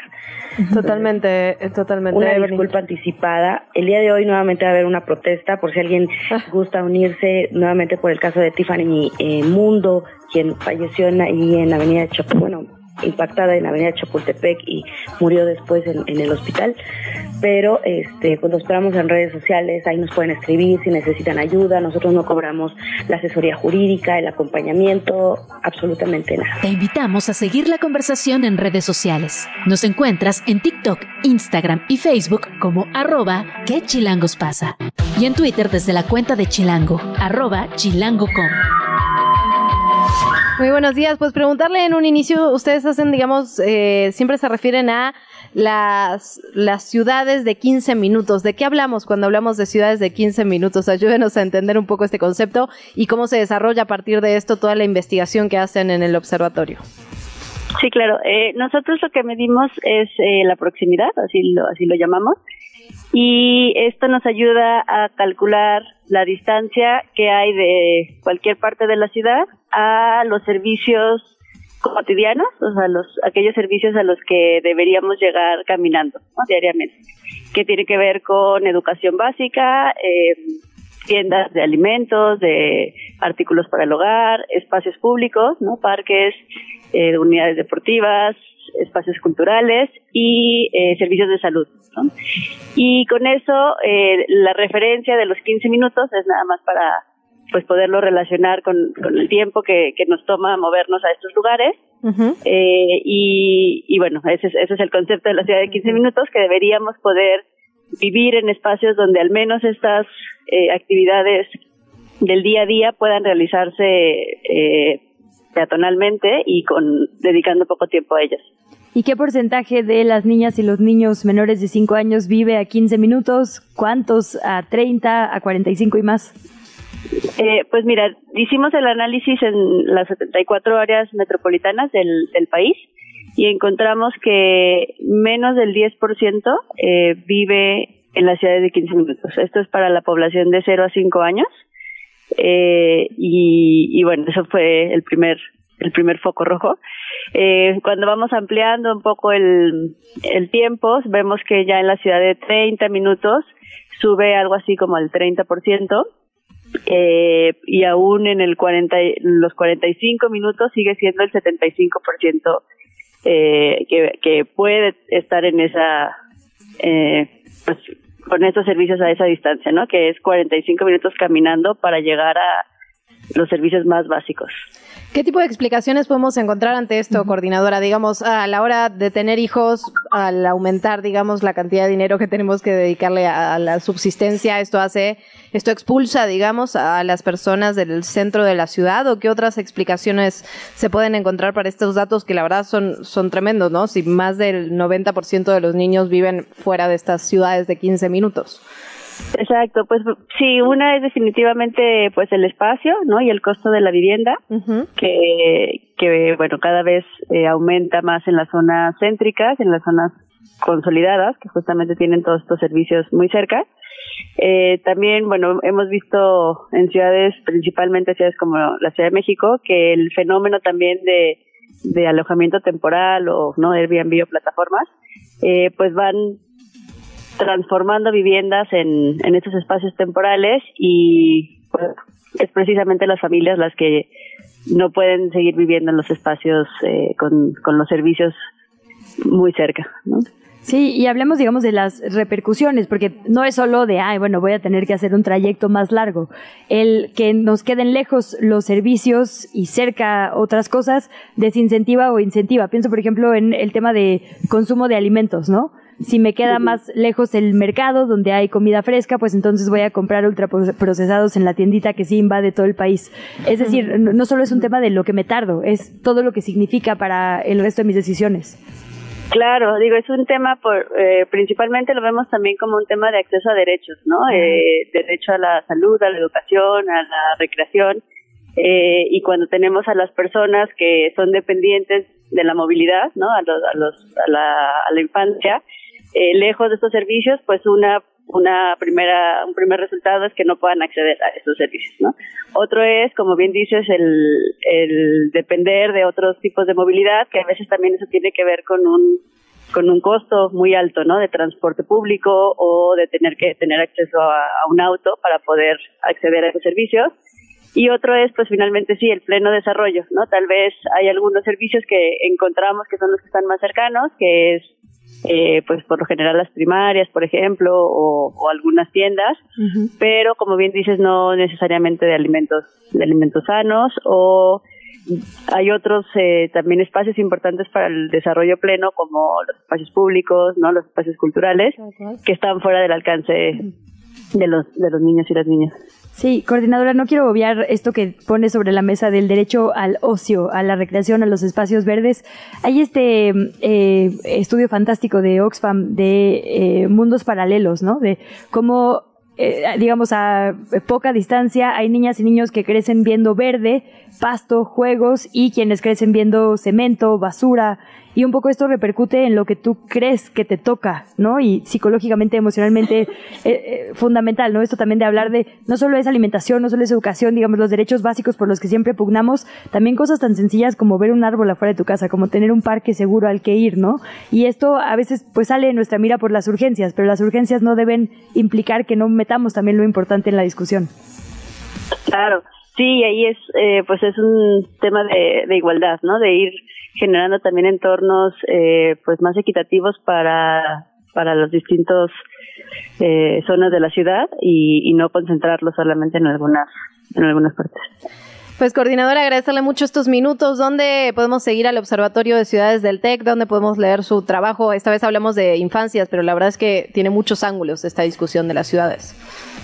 Sí, tenemos un blog en nuestro sitio web que es observatoriodeciudades.mx y también eh, nos pueden encontrar en Twitter como Observa Ciudades Tech o en Instagram como observaciudades.tech. ¿Qué chilangos pasa? ¿Qué de qué o qué? Pues qué.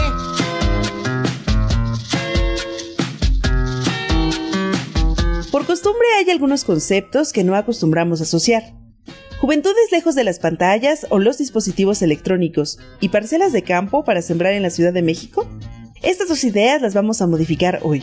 Primero lo agrícola. En la Ciudad de México hay 1.1 millones de hectáreas con vocación agropecuaria.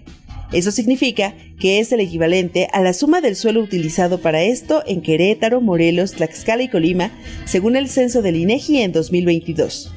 De acuerdo con un informe de la Secretaría de Desarrollo Rural y Equidad para las Comunidades CEDEREC, 56% del territorio de la capital pertenece a la zona rural es decir, territorios donde se realizan actividades agrícolas. Y en estas tierras hay un grupo de jóvenes que está sembrando como forma de vida. Ana López tiene 27 años. Considera la agricultura en la Ciudad de México como un acto de rebeldía y resistencia ante la mancha urbana, la irrupción tecnológica y frente a la industria inmobiliaria en la alcaldía Coajimalpa. Pues finalmente es, es una mm, forma de revolución, ¿no?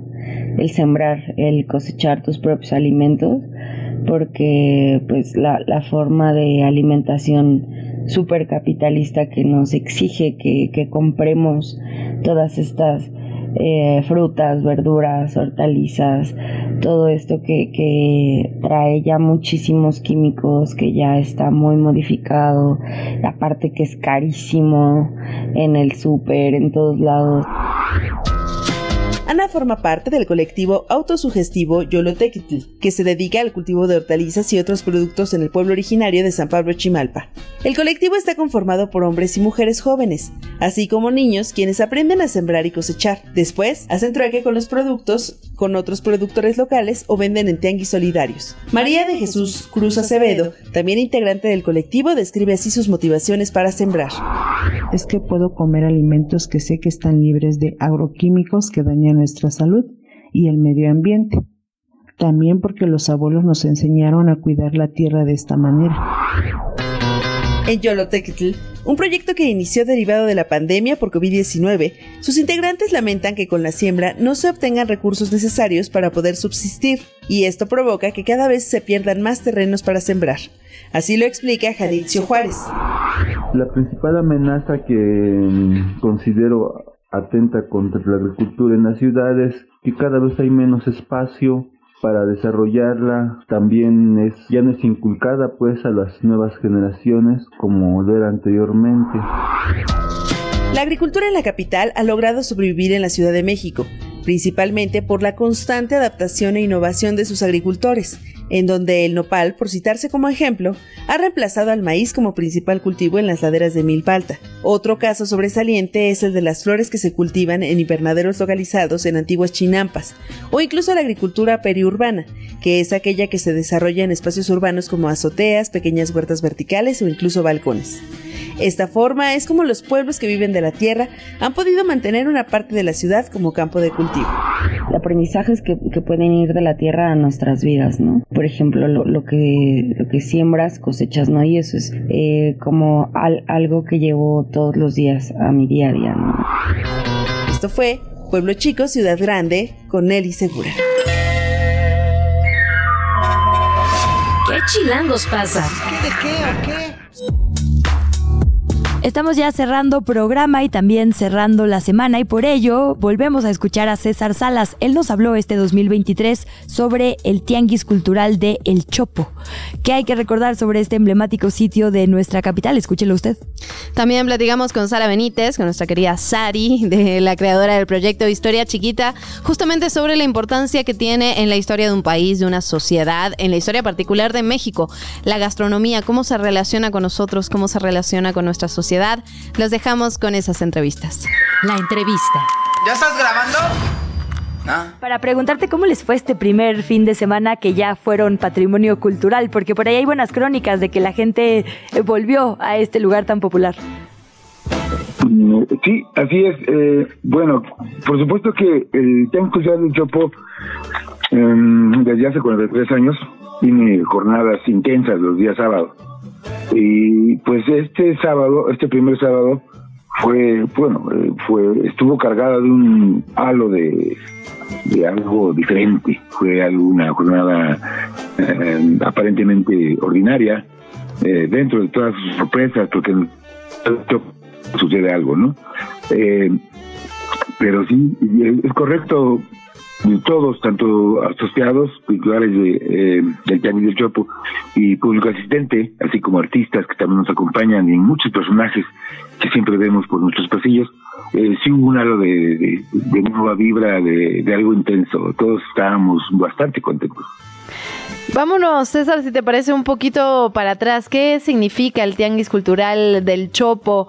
Eh, se habló ya en esta declaración de, patrimonio cultural sobre esta expresión contracultural que tiene, ¿no? Muy relacionada con los movimientos de los 60, de los 70, de los 80. Cuéntanos un poquito de esto, vayámonos un poco para atrás. Eh, bueno, eh, creo que mm, todos recordemos eh, esta parte medio mm, intensa y oscura de la década de los 70. Mm, después precisamente del, del, Festival Avándaro, cuando el, rock, el rock tuvo esta, fue marginado. y, fue orillado a, los, a los hoyos, a la, a, la, a, que los jóvenes empezaron a ser estigmatizados y, y que fue una década también de mucho rock and roll, eh, aún, aún con esta, con esta situación.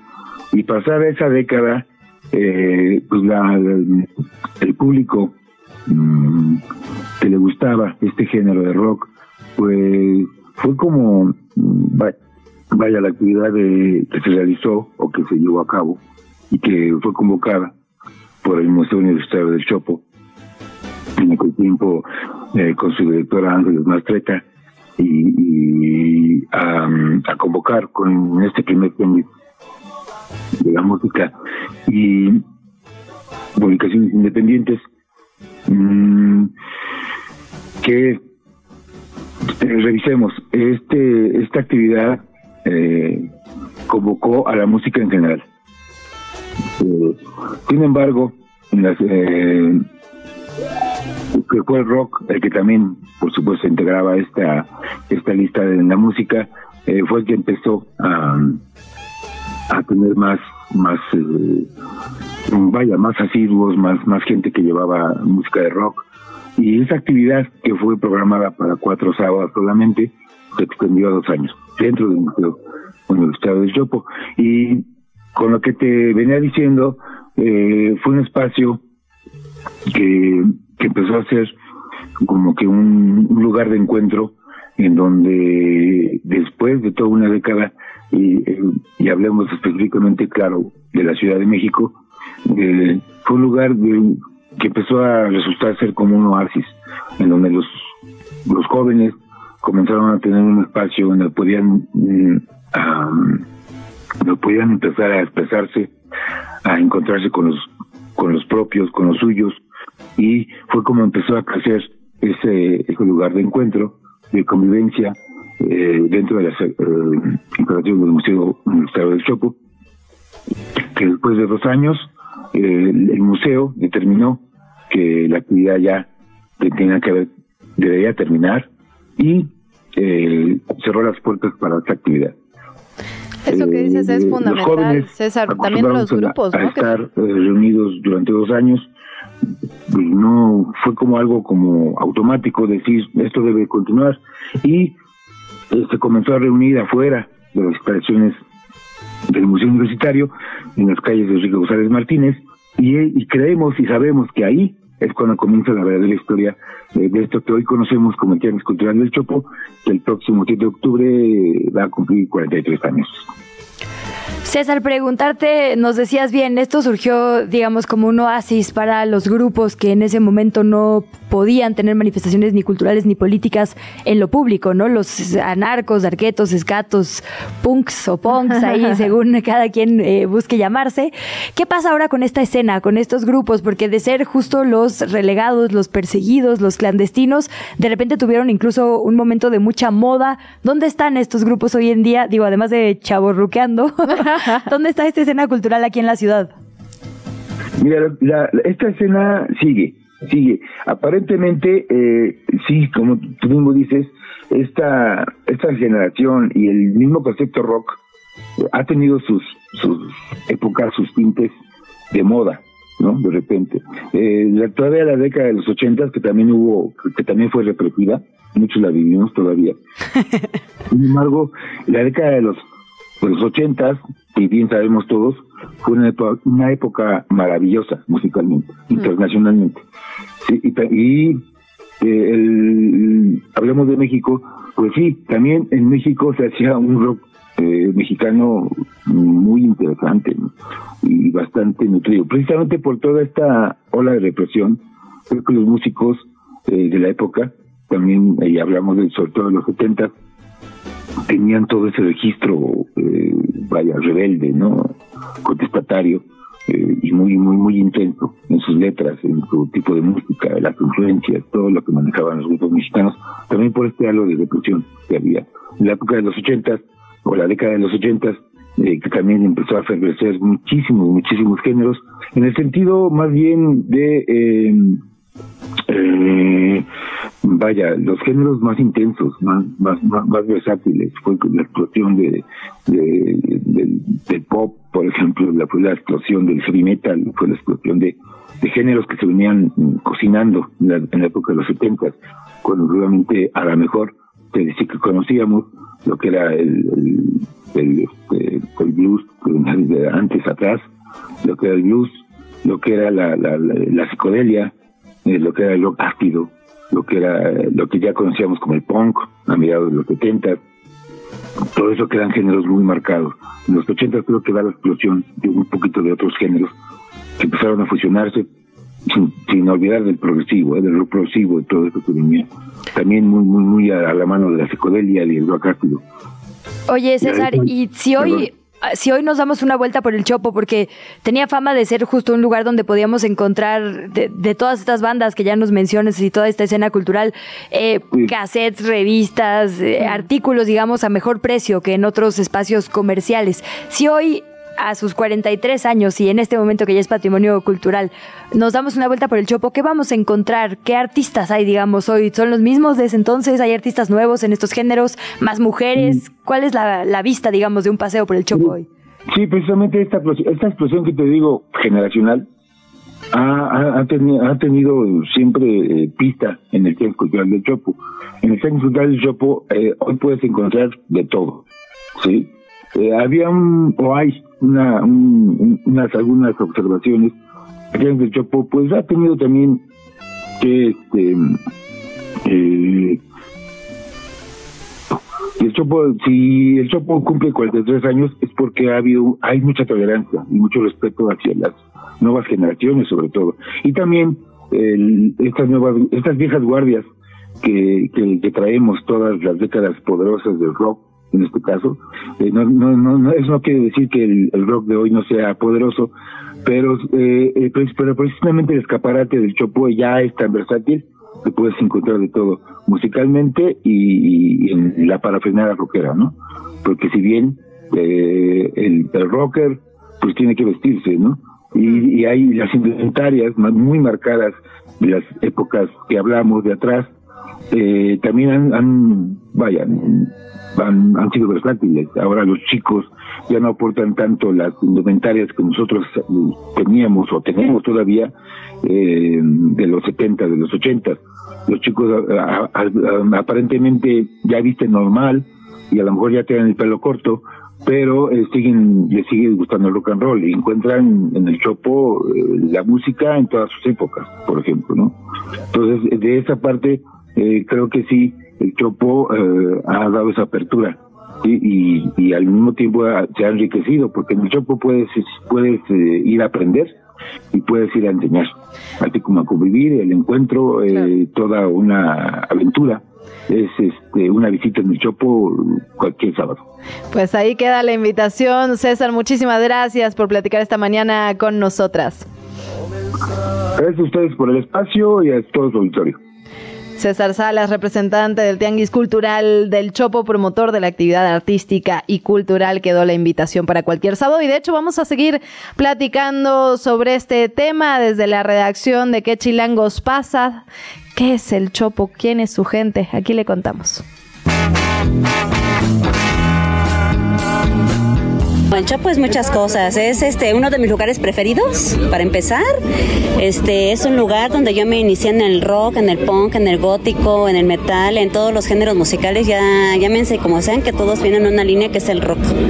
Entonces, este, pues aquí siempre hemos estado, aquí en el Chopo, desde que yo llegué como a los 12 años.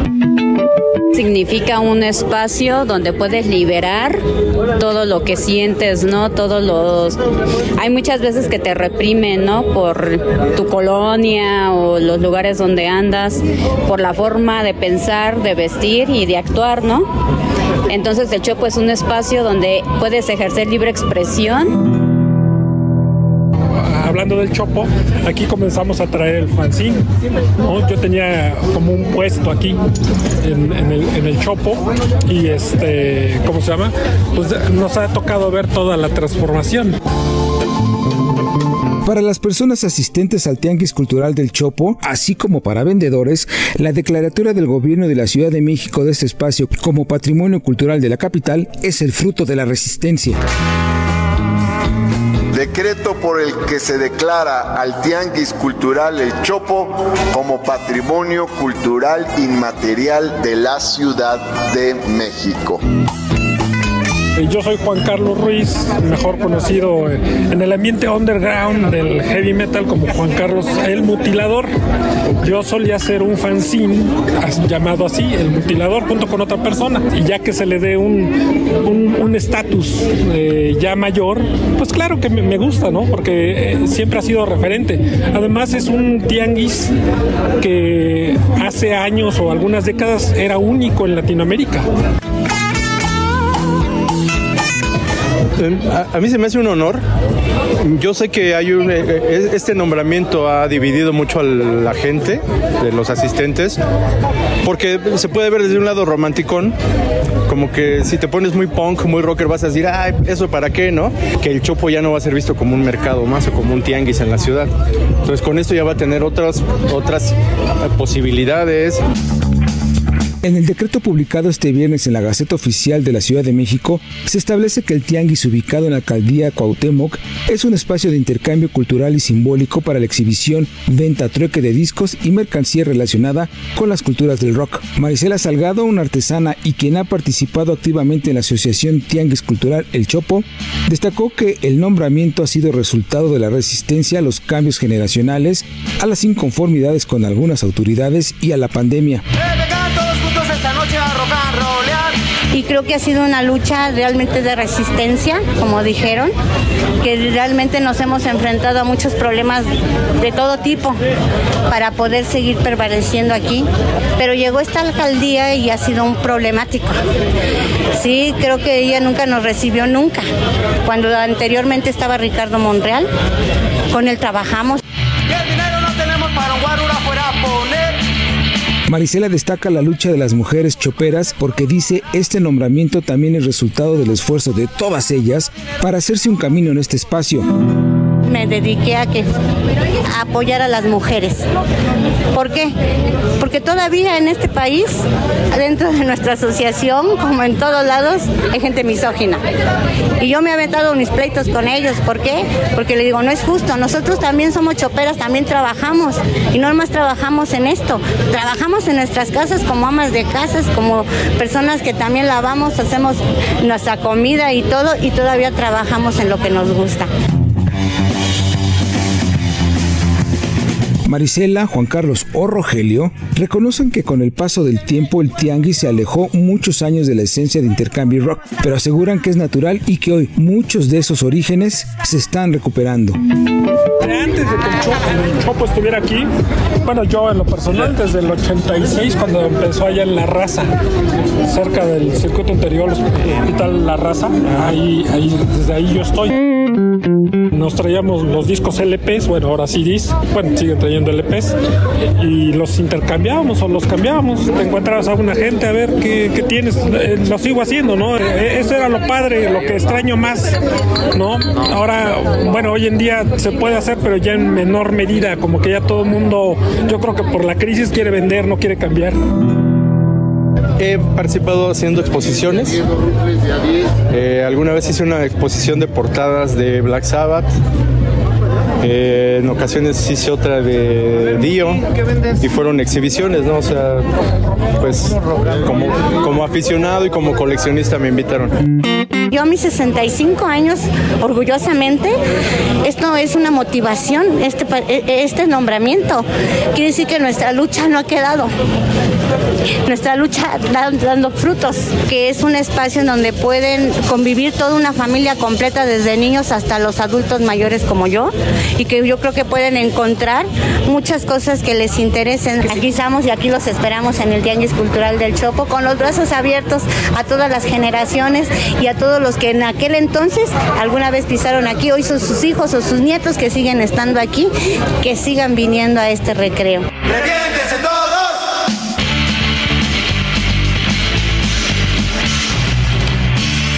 invitamos a seguir la conversación en redes sociales. Nos encuentras en TikTok, Instagram y Facebook como arroba que chilangos pasa.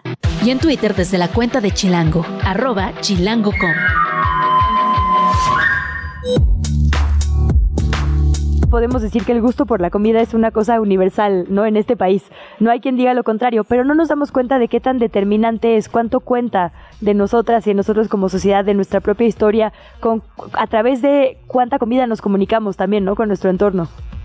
Sí, bueno, es que hay este día que es tan importante, obviamente tomado por la UNESCO, aunque muchos a veces lo atribuyen únicamente a la cocina de Michoacán, en realidad es también un esfuerzo por parte de un gran grupo de personas por reconocer que en México la comida nos une y obviamente forma parte de nuestra tradición, nuestra vida común y también de nuestras identidades y aunque tiene influencia de muchas otras culturas, evidentemente la comida mexicana que se consume hoy en el siglo XXI, pues es, es, es muy importante sobre todo también eh, como una actividad no solamente de la vida diaria, sino también de otros momentos de, de, importantes de la vida de los mexicanos. Estoy hablando de días específicos como los 15 años, el Día de Muertos, la Navidad, la Semana Santa, que también son prácticas y, y, este y fiestas que en el caso de México muy específicamente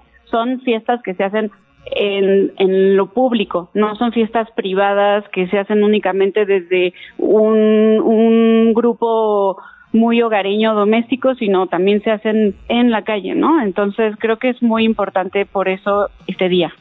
Y justo, Sara, de eso nos preguntábamos cuando, cuando empezamos a platicar sobre el día y cómo, cómo entrarle, ¿no? Desde la información, porque finalmente la gastronomía, la comida, la forma en la que se come también empieza a determinar ciertos aspectos de la sociedad que no tienen que ver exclusivamente con, con eso, ¿no? Empieza a determinar otro tipo de aspectos. Y ahí entiendo algunos ejemplos en la historia de esto. Sí, sí, sí. Bueno, hay, hay que entender que eh, la mayoría de la comida que consumimos el día de hoy es una modificación y obviamente yo le diría mestizaje de lo que fueron distintos distintas épocas de nuestra historia, ¿no? Porque si únicamente nos eh, dijéramos que la comida mexicana es tiene un gen completamente prehispánico, eh, hace a un lado a toda esta etapa virreinal de donde comenzamos a heredar también otras formas eh, de someter a los alimentos a nuevos procesos y, y además hay nuevas especies que se incluyeron que hoy en día para un mexicano son fundamentales, ¿no? Entonces, sí, la, la comida en México tiene una parte muy prehispánica que es precisamente pues la entrada de estos productos que eran de este continente, que es la calabaza, el maíz, el frijol, el chile. Gracias a, todos estos ingredientes que vienen del mundo prehispánico y del continente americano, como es el nopal y el cacao, pues la comida mexicana eh, va a ser muy enriquecida y más tarde con la entrada de los españoles se va a someter a nuevos procesos estos ingredientes donde vamos a comenzar a mezclarlo con leche al cacao, donde vamos a, utilizar tamales pero se les va a poner otro tipo de carnes como son la de vaca, la de cerdo. Y también es muy importante hablar de estos movimientos sociales más cercanos a nuestros días, al siglo XX y siglo XIX, finales del siglo XIX, en donde a veces hay terrenos, territorios en donde no había acceso a la carne, como estos lugares que mencionabas ahorita geográficamente ricos en carne, había lugares o poblaciones que no tenían acceso a la carne y entonces la comida mexicana también se la ideó para encontrar nuevas recetas y en las cuales también tener este acceso a las proteínas a pesar de que no existía esa carne, ¿no? Entonces Como los chapulines, ¿no? O sea, de ahí, de ahí surge la necesidad, pues. Sí, o, o, más bien como hacer estas gorditas donde estamos mezclando el maíz con la haba o el maíz con el frijol, que aporta también una gran cantidad de proteína y es este rico en calorías para que las personas puedan seguir trabajando. Entonces, no quiero pues politizar esta conversación, pero por eso, digamos, la defensa del maíz es tan fundamental para mm. nuestra nación. No es un tema únicamente, digamos, de competencia económica, es literalmente identitario. Es correcto, y, sobre todo hay que decir que eh, también este día de la importancia de la gastronomía mexicana radica con esto que menciona sobre la importancia del maíz, con que la inminente globalización, la modernización, van haciendo que se pierda drásticamente la supervivencia de estas costumbres y de este maíz que no es transgénico, que es maíz este orgánico, e, esta variedad de maíces, de colores, de formas de guisarlo, de consumirlo, que es tan importante y que da identidad a muchos pueblos y que incluso pues este obviamente los los junta en la vida cotidiana para construir comunidad, ¿no? Más allá de pensar esta identidad mexicana, estas comunidades pequeñas que se juntan para convivir y que construyen también este tejido social que es tan importante en nuestro país para seguir perviviendo. Qué interesante, qué interesante esto que nos compartes, Sara. Agradecerte muchísimo que hayas platicado con nosotras esta mañana. Espero que sea la primera de muchas. Somos fan, como ya decía Luisa, de Historia Chiquita. ¿Dónde te seguimos? ¿Dónde te buscamos? ¿Dónde vemos tus, tus análisis y tu, cómo nos compartes la historia de nuestro país? Sí, claro, puedes seguirme en Instagram como Historia Chiquita, en, en YouTube también tengo un canal como Historia Chiquita y un TikTok igual, y este también tengo un libro que habla de comida, que se llama Historia Chiquita, los personajes, barrios y recetas que dan color y sabor a México, entonces si quieren entrarle más a recetas y comida y, e historias que se relacionan con eh, la gastronomía de nuestro país, pues Excelente regalo navideño, ¿no? Para explorar en familia esta temporada. Sí. Te invitamos a seguir la conversación en redes sociales. Nos encuentras en TikTok, Instagram y Facebook como arroba que chilangos pasa. Y en Twitter desde la cuenta de Chilango, arroba chilango.com. Yo no olvido el año viejo que me ha dejado cosas muy buenas. Así nos vamos. Muchísimas gracias por haber recordado lo mejor de este 2023 con nosotras. Que tenga un excelente fin de semana. Nos vemos, Luciana Weiner. Nos vemos, de hecho, el año que viene. gracias por acompañarnos. Es viernes. Disfrútelo mucho. Se queda con Sopitas FM. Y nosotros seguimos la conversación a través de redes sociales. Arroba que chilangos pasa.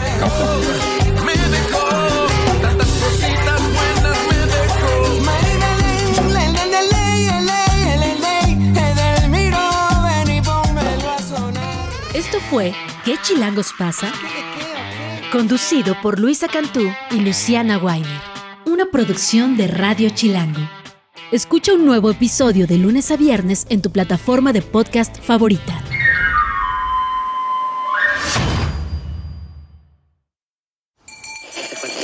Radio Chilango. La radio que... Viene, viene, ¿eh?